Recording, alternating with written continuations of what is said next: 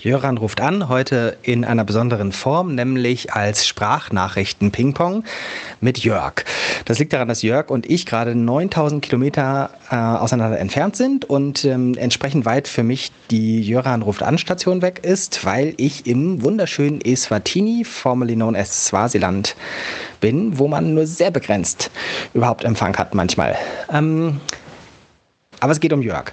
Und die Geschichte, die ich von Jörg auf Twitter gehört habe, ähm, dreht sich unter anderem um ein für mich sehr bizarres Argument, mit dem die Schulleitung ihm verboten hat, generell einen Beamer im Klassenraum zu benutzen. Aber vielleicht beenden wir die Geschichte damit und fangen erstmal mit den Grundlagen an, äh, mit den Rahmenbedingungen. Jörg, magst du mir eine Nachricht schicken ähm, und erzählen, wer du bist, was du arbeitest und vielleicht auch schon, welche Rolle digitale Medien dabei im Allgemeinen spielen? Oder gespielt haben, muss man vielleicht auch erstmal sagen. Ja, hallo, ich bin Jörg. Ähm, ich arbeite als Grundschullehrer an einer kleinen Landschule im Nordosten der Republik. Ähm, ja, ich beschäftige mich eigentlich schon seit zehn Jahren eigentlich mit digitalen Medien, immer so äh, unter dem Hintergrund äh, Learning by Doing, eigentlich alles so autodidaktisch, was ich gemacht habe in meinen letzten Jahren. Das heißt, ich habe mir immer irgendwie Geräte organisiert oder ich habe welche gesponsert bekommen und habe ausprobiert und ähm, bin immer einen kleinen Schritt weitergekommen. Und äh, an dieser kleinen Landschule bin ich erst seit zweieinhalb Jahren und äh, ich habe da auch meine sechs Notebooks mitgebracht und ähm, habe schon in der ersten Klasse ein bisschen mit einer Software in Mathe und in, in Deutsch gearbeitet. Ähm, die Eltern waren erst ein bisschen skeptisch, aber irgendwie haben sie gemerkt, ach, das funktioniert ganz gut. Ähm, der Arbeitgeber äh, eines Vaters hat das auch mitgekriegt, der fand das toll, was wir machen und ähm, hat daraufhin äh, relativ, einen relativ großen Betrag äh, in, in äh, Tablets investiert und ich habe damals ähm, ja vor einem Jahr praktisch dann die fünf Schul-iPads äh, für meine Klasse bekommen und habe dann gemerkt, oh, fünf sind ein bisschen wenig.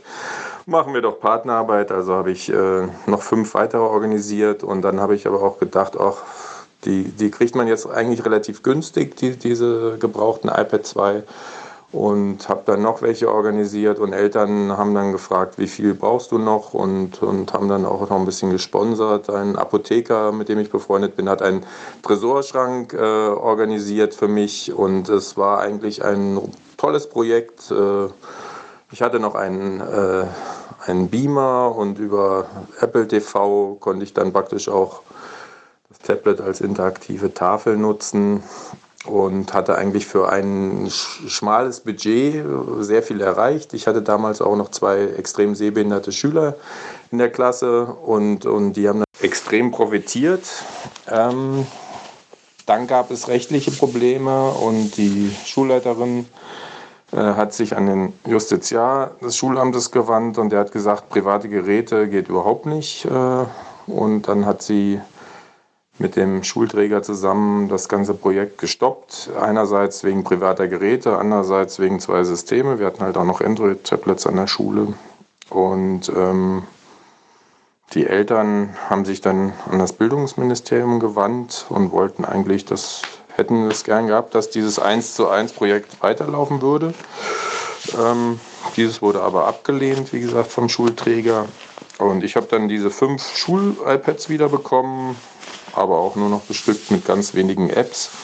Und zu Beginn des Schuljahres äh, wurde mir dann der Gebrauch des Beamers untersagt mit dem äh, Grund zu viel künstliches Licht und das wäre nicht gut und außerdem wäre es auch nicht gut, wenn ein Kollege da so vorpreschen würde.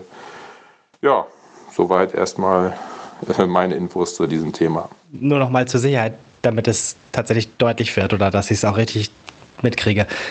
Du darfst jetzt generell keinen Beamer mehr benutzen. Die Schulleiterin untersagt es und die Begründung ist äh, das künstliche Licht, das dadurch im Klassenraum ist.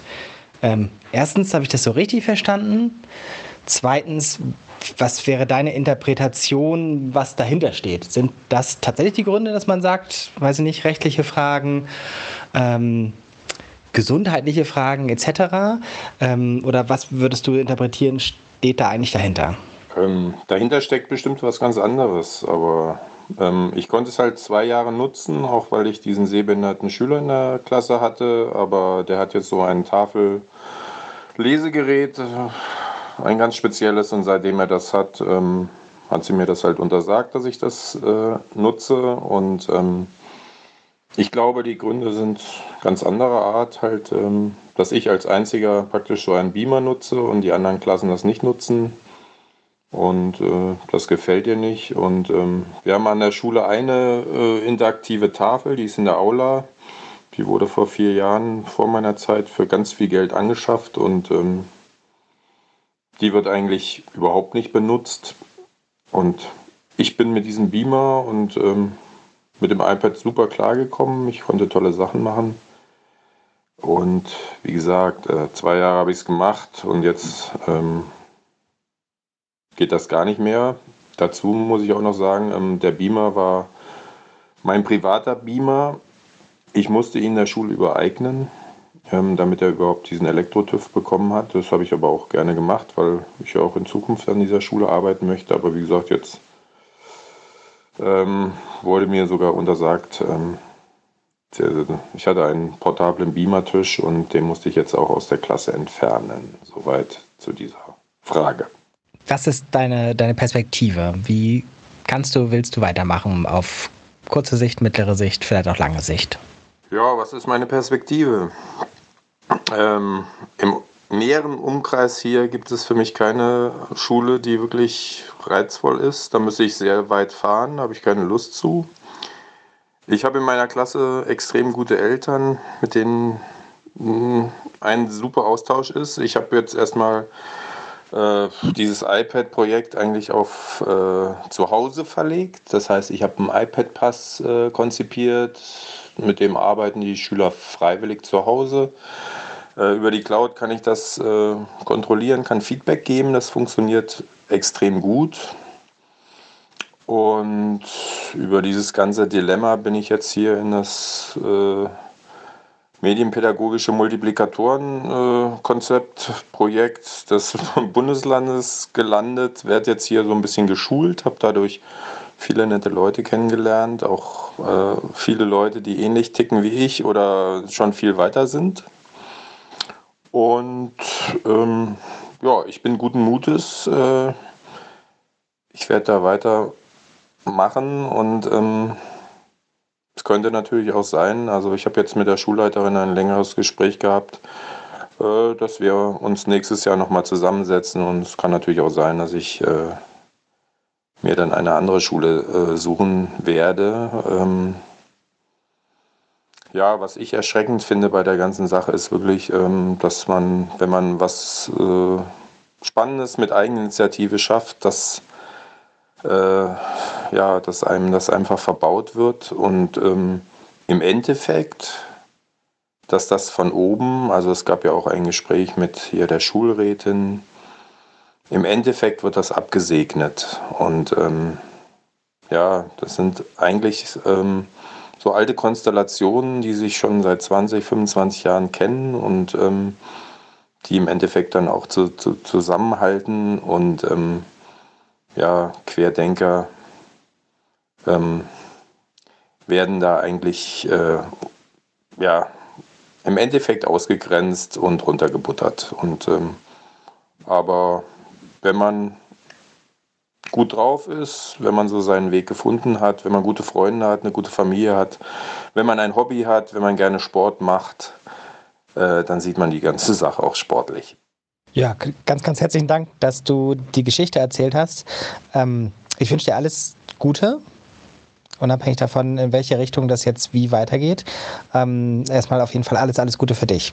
Danke für das Teilen der Geschichte und ähm, ich bin gespannt, was sie an Reaktionen bringt. Ich freue mich auf Kommentare unter dem Podcast oder auf Social Media etc. Inwiefern ist das, was wir gehört haben, vielleicht auch eine, eine 2018 symptomatische Geschichte für Digitalisierung und Schule und ähm, Eigeninitiative in Deutschland? Oder inwieweit ist das die große Ausnahme und überall anders sieht es ganz anders aus? Wie gesagt, jeder Kommentar ist sehr willkommen. Vielen Dank und bis zum nächsten Mal.